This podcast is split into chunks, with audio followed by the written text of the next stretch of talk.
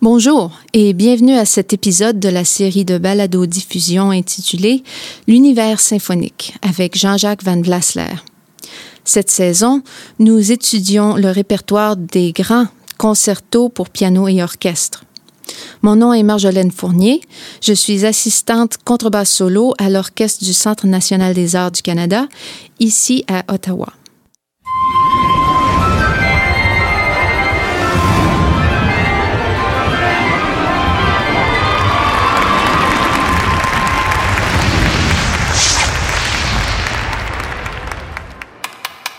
Bonjour et bienvenue au studio P3.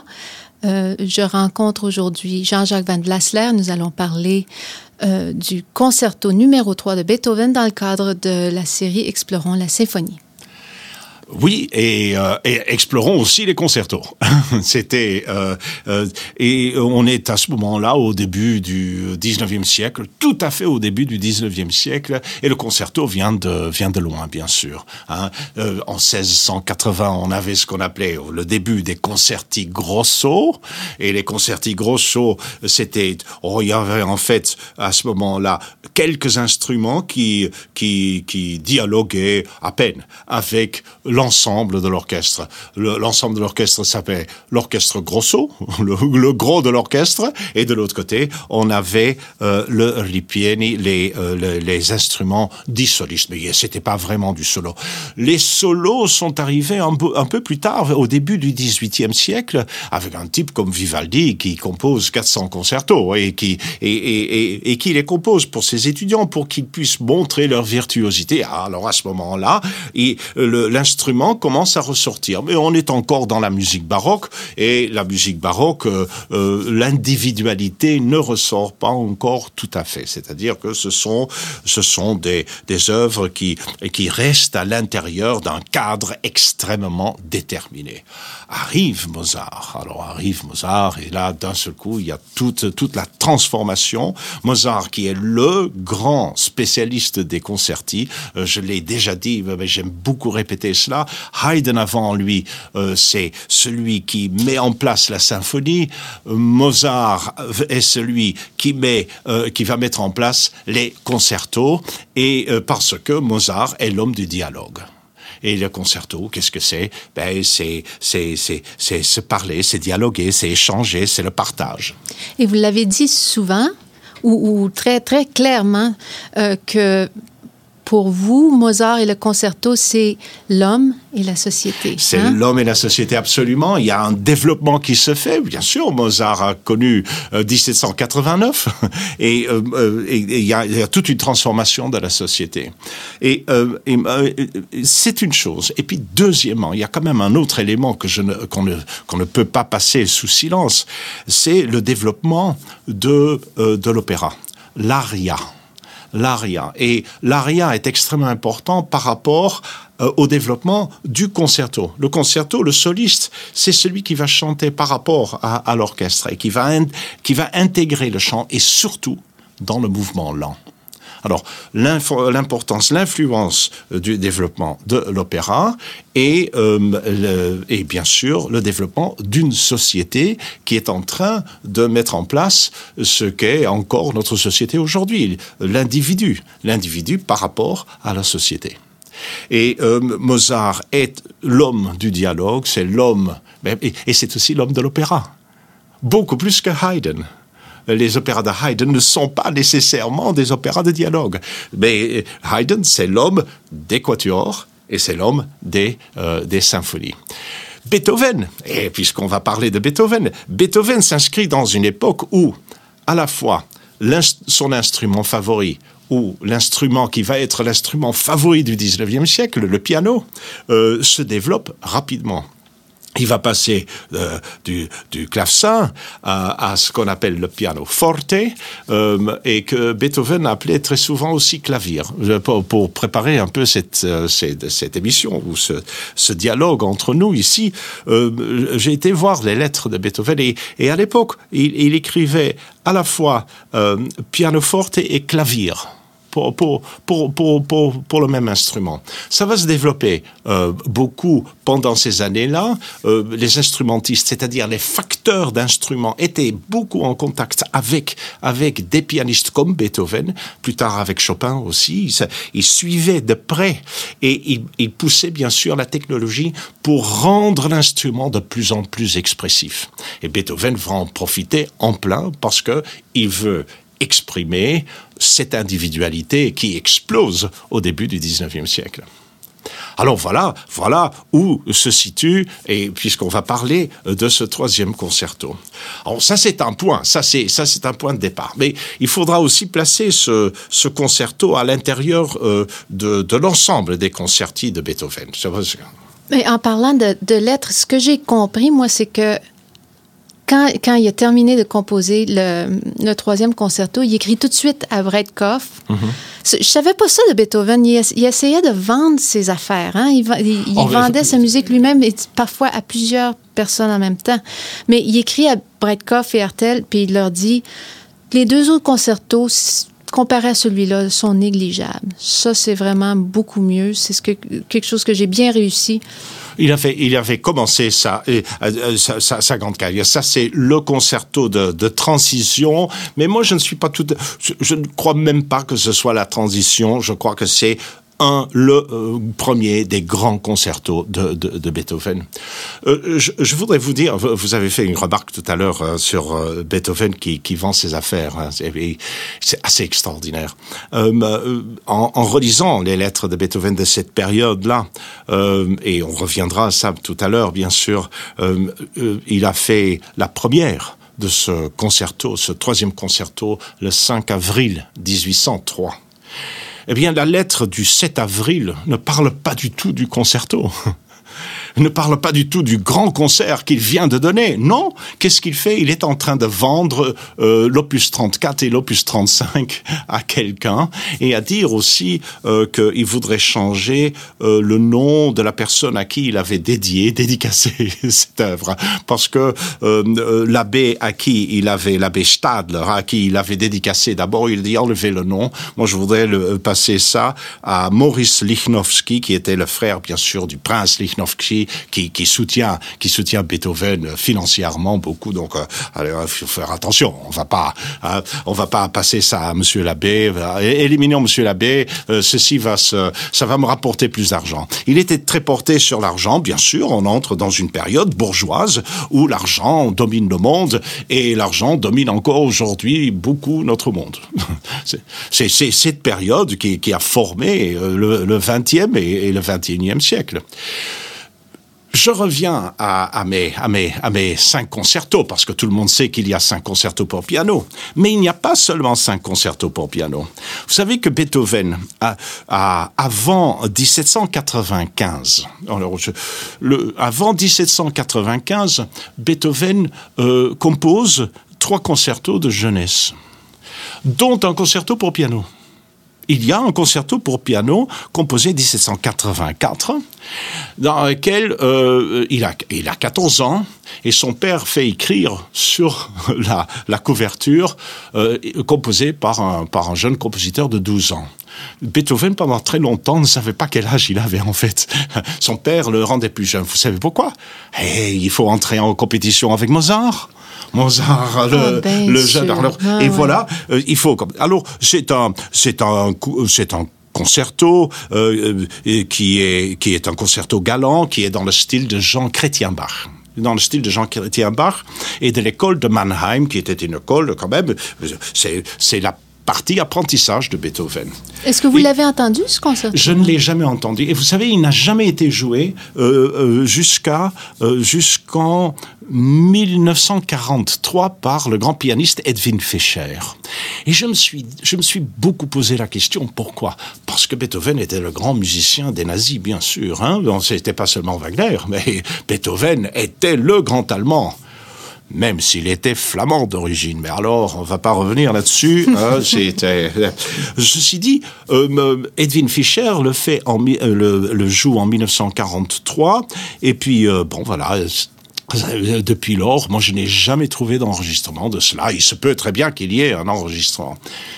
mais je, voudrais attirer l'attention sur le fait que 17, il faut mettre, il faut toujours penser aux dates. 1784. Savez-vous que Mozart n'a pas encore composé les 14 derniers concertos? ces 14 derniers concertos. Il a, il a fait les 13 premiers, mais pas les 14 derniers. Alors, il est évident que euh, les, concerts, les, les, les, concertos de Mozart vont beaucoup influencer Beethoven. Et il va l'influencer dans le premier concerto qu'il écrit celui de 1795, qui est dans l'ordre le second qui a été publié. Et c'est pourquoi ça s'appelle le concerto numéro 2. C'est un concerto très mozartien très traditionnel, très mozartien. Trois ans plus tard, en 1798, il va composer celui que nous connaissons tous comme le premier concerto. Voilà. Hein, mais il a été, il a été publié d'abord en 1801. Ben ça, c'est moins important. Mais c'est pourquoi le numéro 2 a été d'abord composé et qui ressemble beaucoup à Mozart parce que lui, il écoute tout ce qui sort de, de, Mozart. Et il veut être le successeur de Mozart. Alors il va très vite. C'est un remarquable pianiste Beethoven, entre parenthèses. On n'en parle pas assez. Remarquable pianiste. Et il va à Vienne et il veut être le grand, euh, le successeur de Mozart et en fait le pianiste dominant de cette période à Vienne et, en, et, deviendra bien sûr aussi le, euh, le pianiste-compositeur dominant en Europe à ce moment-là. Bon, ça c'est les deux premiers concertos. Mais j'ai encore autre chose à vous raconter. C'est que en 1796, ça c'est dans la toute première période, encore dans cette période-là, il vient de composer le, le premier concerto, enfin celui qui est devenu le numéro 2. Il n'a pas encore composé l'autre. Il est en train de mettre des thèmes sur papier qui sont les thèmes du troisième concerto. 1796. Des thèmes sur papier pour ce, pour ce troisième, qui de, ce qui deviendra le troisième concerto. Je voudrais, euh, je voudrais ouvrir une petite parenthèse ici, parce que je crois que c'est important par rapport à tous ceux qui nous écoutent. Oh, comment est-ce qu'ils composent ces gens-là? Comment est-ce qu'ils composent? Eh bien, euh, un, un homme comme Beethoven, euh, composé à la fois sur des euh, sur des, des, des, des, petits carnets des petits carnets euh, sur lesquels il notait des, des, des, petites euh, des thèmes, des mélodies, des parties de mélodies, etc. Il retravaillait, reprenait, etc. Des petits bouts comme de 5-6 notes 5-6 notes, et ouais. il notait tout ça. C'est ce qui s'est passé en 1796. Mais il n'y a pas seulement ça, il, il, il, se mettait aussi au piano et, et il essayait il essayait ce qu'il avait en tête.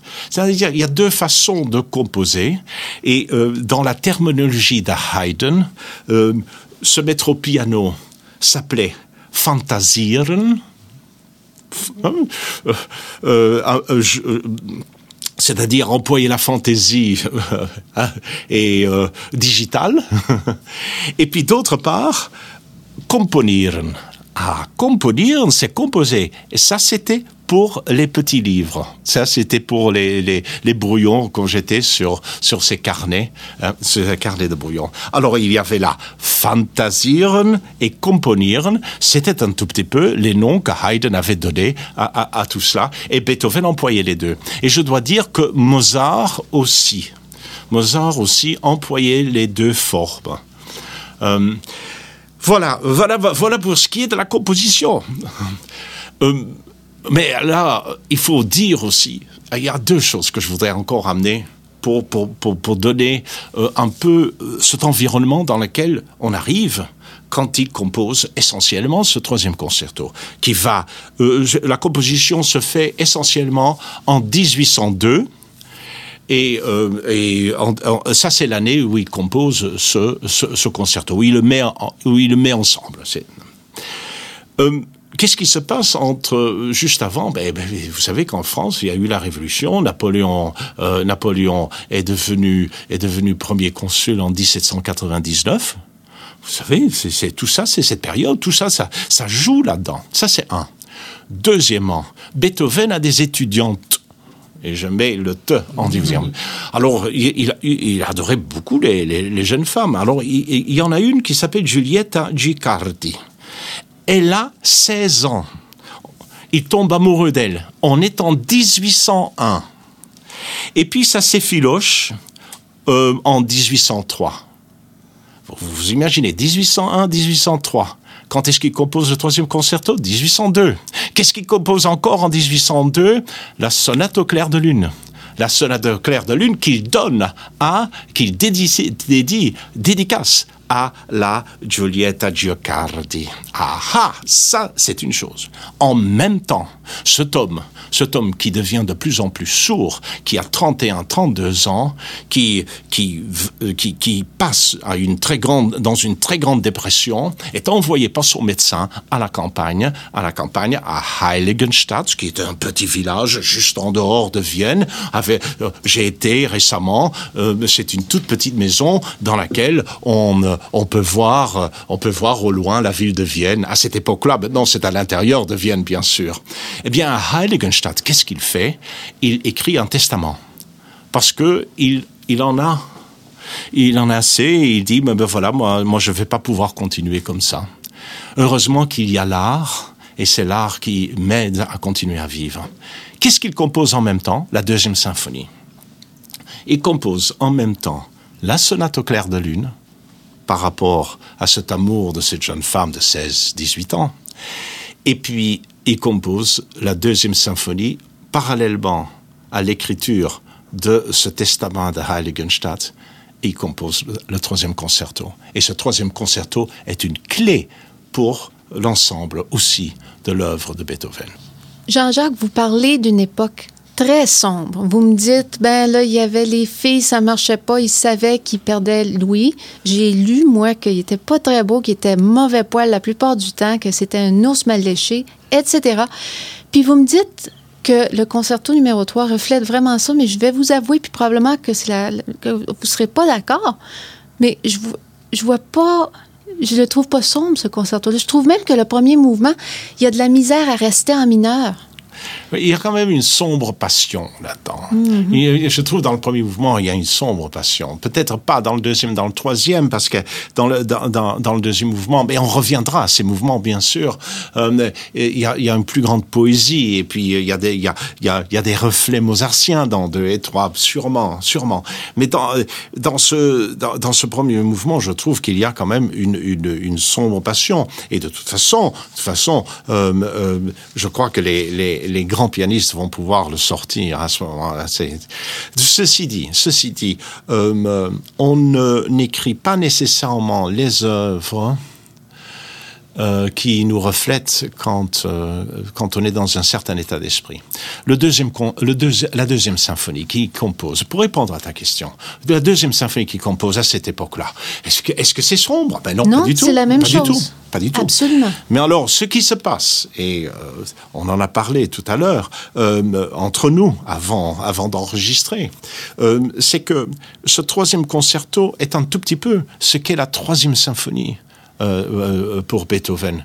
C'est-à-dire que l'écriture, l'écriture est entièrement sienne, même s'il y a encore des reflets mozartiens, bien sûr. Et comment Il admirait Mozart, il admirait ses concertos Köchel 482, 488, qui sont de très grands concertos, pour lesquels lui va écrire des cadences Hein, euh, parce que il les aimait tellement, il les tellement. C'est-à-dire qu'il les possède en lui. Et puis, bah, ces concertos vont entrer là-dedans. Donc, ceci dit, ceci dit, euh, on n'écrit pas nécessairement, on, écrit parfois le contraire, justement pour s'en sortir.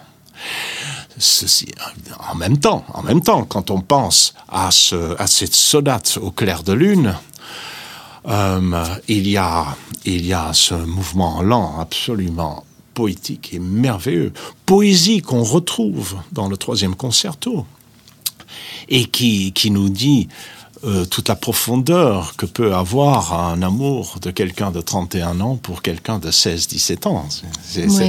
Mais alors, vous avez le dernier mouvement, qui est une fuite en avant et qui est une explosion euh, de, cette sonate. Je ne l'ai pas relu pour, pour, venir à ce concerto, mais si euh, on, connaît ce, cette sonate par cœur, eh bien, euh, il, y a, il y a cette passion dans, dans le dernier mouvement et une passion optimiste. C'est-à-dire, on passera. Hein on passera. Et, Beethoven, pour moi, fondamentalement, est un grand optimiste, comme ce, cette fin de, des Lumières est optimiste. Alors, alors, bon, ben voilà. Voilà la réponse à, votre question. Oui, c'est très bien. Puis vous me faites penser aussi, parce que j'ai lu, encore une fois, puis je veux vérifier avec vous. Je lis, puis après ça, je vérifie avec vous. C'est que à la, lors de la première du concerto, vous m'avez dit, ah, le, le concerto a été joué, puis après ça, plus tard édité, puis mais euh, il n'y avait pas grand-chose à éditer. Si j'ai bien compris, là, le, tourneur de page de Beethoven, il y avait de la misère. Oui, c'était un compositeur, c'était un ami à lui. Il s'appelait Seyfried. Et puis, bien sûr, la première, euh, il s'est placé devant, devant une partition quasiment vide. Beethoven avait tout en tête. Et puis, euh, bon, ben, pour tourner les pages, c'était quasiment des pages blanches qu'il tournait. Euh, Beethoven n'avait pas encore mis sur papier ce, qu'il voulait faire. Notez bien que c'était important. C'était un de ces grands concerts de Beethoven, comme le sera le suivant, euh, enfin, un des suivants euh, pour le quatrième concerto pour piano. C'est-à-dire que euh, c'est une soirée organisée autour d'œuvres de Monsieur Van Beethoven. Et euh, il joue là, il répète pour la, il répète c'est la première symphonie, donc dirige la première symphonie, deuxième symphonie, première de la deuxième symphonie, le même soir, première du troisième concerto pour piano, et première d'une autre œuvre qu'il vient de jeter sur papier. Et cette œuvre s'appelle, euh, c'est un, un oratorio euh, qu'on joue très peu, que j'ai entendu une seule fois euh, en salle, et qui s'appelle Le Christ sur le mont des Oliviers qui n'est pas une très grande œuvre. Donnez-moi le troisième concerto. Hein. Mais le Christ sur le mont des Oliviers a été joué ce même concert. Hein. Quand on dit que les concerts sont trop longs parfois, hein, ici aujourd'hui, à cette époque-là, les gens allaient à un concert parce que c'était c'était des événements uniques ces concerts. Tu vois, on entendait une fois là le troisième concerto dans sa vie. Puis les musiciens avaient répété toute la journée. Oui, oui, parce qu'ils n'avaient pas répété avant. Parce qu'il n'y avait pas la musique. Et, parce qu'il n'y avait pas, pas, la musique. L'exemple, l'exemple très connu est celui de Mozart. Mozart et Don Giovanni. Enfin, il compose l'ouverture la nuit avant. Et puis il a amené ça, et les musiciens étaient, étaient très forts. Il, les a vus. il les a vus. L'ouverture. Et l'ouverture de l'ouverture de Don Giovanni est, euh, euh, apporte tout le sens de l'opéra en lui. et, tout ça, ça a été joué comme ça. Bon, ben, très bien, très bien. Ça se faisait, ça se faisait. Nous sommes, nous sommes au 20, e et 21e siècle des perfectionnistes. Mais, comme le disait un vieil ami, hein, est-ce qu'il faut toujours la perfection? Il faut la vérité. Et puis il le jouait comme, euh, comme Mozart le dirigeait, il le jouait comme Beethoven. Et alors ça, je voulais vous dire, c'est que Beethoven joue lui-même la partie soliste, bien sûr, de euh, ce concerto. Euh, il jouera lui-même jusqu'en 1805, donc deux ans plus tard, où il donnera la première du quatrième concerto pour piano. Et c'est la dernière fois parce que le cinquième concerto euh, sera donné euh, par euh, par un de ses étudiants. Et et, et, et, voilà ça c'est ce sera la fin. Après le quatrième concerto il n'entend pas assez pour dialoguer avec l'orchestre. C'est ça le problème. Ouais ça c'est le problème je voulais vous dire, comme j'ai commencé par vous dire qu'il y avait un, concerto composé, un concerto de jeunesse, hein, en 1794, eh bien, euh, sachez bien que euh, plus tard, il a voulu euh, composer un, autre concerto, le concerto numéro 6. Et, il a voulu composer le concerto numéro, numéro 6 en 1815. Je vous signale ça. Euh, il y a une exposition euh, qui est composée pour orchestre et piano, puis il abandonne. Il abandonne cela. Euh, il paraît, selon un de ses amis, Karl Holz, Holz, H-O-L-Z, euh, que, qui en 1826, à ses deux ans avant sa mort, il a dit, comme Handel, je voudrais composer chaque année un oratorio et un concerto pour piano. Alors en 1826, donc le concerto pour piano était quand même très proche de lui. Il faut dire qu'il en a composé cinq qui seront les modèles de tous les concertos pour piano au 19e siècle. Nous n'oublions pas non plus que Mozart en a composé 27. les, les, mêmes années. Ils se sont couverts un tout petit peu les premières années. Donc voilà. Je voudrais dire aussi, parce que je crois que c'est important, que les concertos pour piano sont venus avant, surtout. le bloc des cinq sont euh, euh, euh, sont parallèles au deuxième, à la deuxième, première, troisième, quatrième et jusqu'à la cinquième symphonie. Mais les autres symphonies après ça, 6, 7, 7 8, 9 euh, euh, symphonies, le bloc des symphonies continue beaucoup plus loin dans la carrière de Beethoven. Et puis il y a une explication pour ça. Il faut se vendre, et on se vendait quand on était un grand pianiste. Et alors ça, c'est lui encore, c'était, c'était le marché. C'est le début de l'ère bourgeoise. Et l'ère bourgeoise, il fallait, il fallait vendre des billets, il fallait vendre des billets de concert. C'est, le début de, de, de l'artiste vedette. Et bien sûr, Chopin, mais surtout Franz Liszt euh, vont l'être. Mais dites-moi, Beethoven, il fallait qu'il se vende. Puis c'est vrai qu'il jouait ses concertos longtemps avant de les publier et de les faire jouer par d'autres. C'est vrai, mais il refusait de jouer souvent dans les salons. Mais dans les salons aussi. Il refusait. Oui, oui, oh, Monsieur Beethoven, jouez-nous quelque chose. Non, non. Vous savez, euh, je connais des pianistes encore aujourd'hui, de très grands pianistes, euh, qui sont invités par des ambassades, et puis l'ambassadeur, ah, ben, est-ce que vous pourriez nous jouer quelque chose qui refuse? C'est-à-dire que la musique est trop importante pour qu'on en fasse euh, un cadeau de fin de soirée. Euh, c'est en plein ce que Beethoven disait. C'est dans le genre, oui, absolument. Il a dit c'est beaucoup trop important beaucoup trop important parce que à cette époque-là, la musique et c'est pourquoi il y en a de moins en moins de concerti. Euh, Brahms n'en compose plus que deux. Euh, Robert Schumann, grand pianiste devant l'Éternel, que son journal intime c'est le piano. Mais c'est pas le concerto pour piano, il n'en a composé qu'un seul. Pourquoi? Parce que les artistes créent, ils s'inventent, ils se réinventent à l'intérieur de cette œuvre. Ce, sont des œuvres quasi métaphysiques. Alors on se l'arrache de soi. Ce n'était pas le cas pour Haydn quand il composait les concertos pour piano. Il n'en avait que faire. Et il n'en a pas composé beaucoup parce que ça l'intéressait beaucoup moins j'essayais de, de, Je réfléchissais au concerto par Beethoven, puis je me disais, ben, ce qui, pour moi, ce qui le démarque, c'est. Il y, a, deux choses. Il y a ces mouvements lents, spécialement comme le troisième concerto, qui c'est très aéré, c'est très euh, dépouillé. Mm-hmm. Euh, et puis, il y a sa façon de sortir des cadences que je trouve, il, il, essaye, il essaye souvent dans ses concertos pour piano de de pas euh, arrêter sur un tri et puis faire entrer l'orchestre. Il essaie d'intégrer ici, il sert des timbales ou il sert de bon de. Mm-hmm. Mm-hmm. Mais ce que je veux savoir, c'est pour vous, qu'est-ce que Beethoven a apporté à la forme du concerto pour ah, D'abord les oppositions, c'est-à-dire mhm. opposition, de, de, opposition de rythme. Euh, euh, vous venez de le signaler. Opposition de rythme, opposition de tempi, opposition de tonalité. Le jeu des tonalités ce troisième concerto en est un exemple. C'est-à-dire que il a le premier et le dernier mouvement est un mouvement. Ce sont des mouvements en mineur, essentiellement en mineur.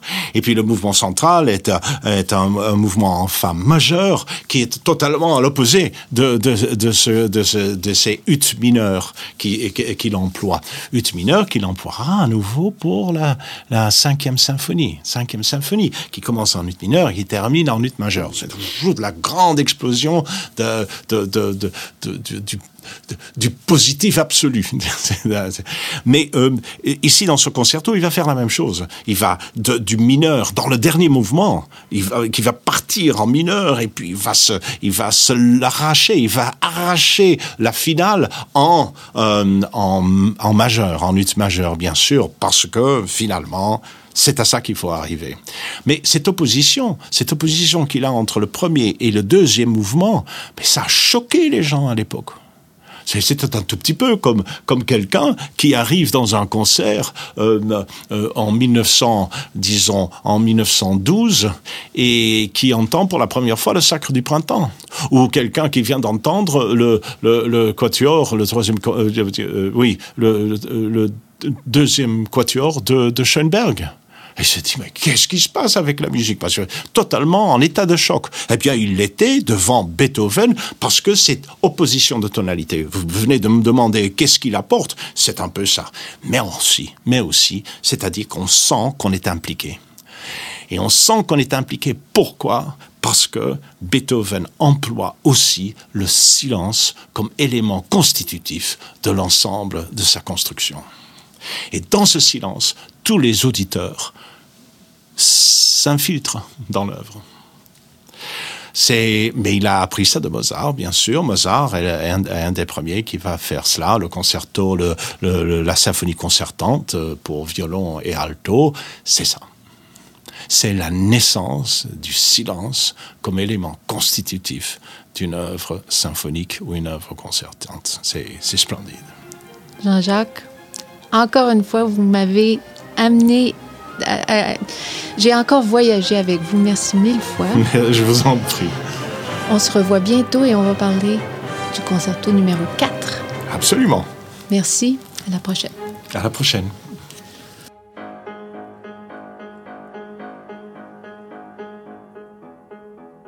Voilà qui termine cette édition de l'Univers symphonique avec Jean-Jacques Van Vlasler.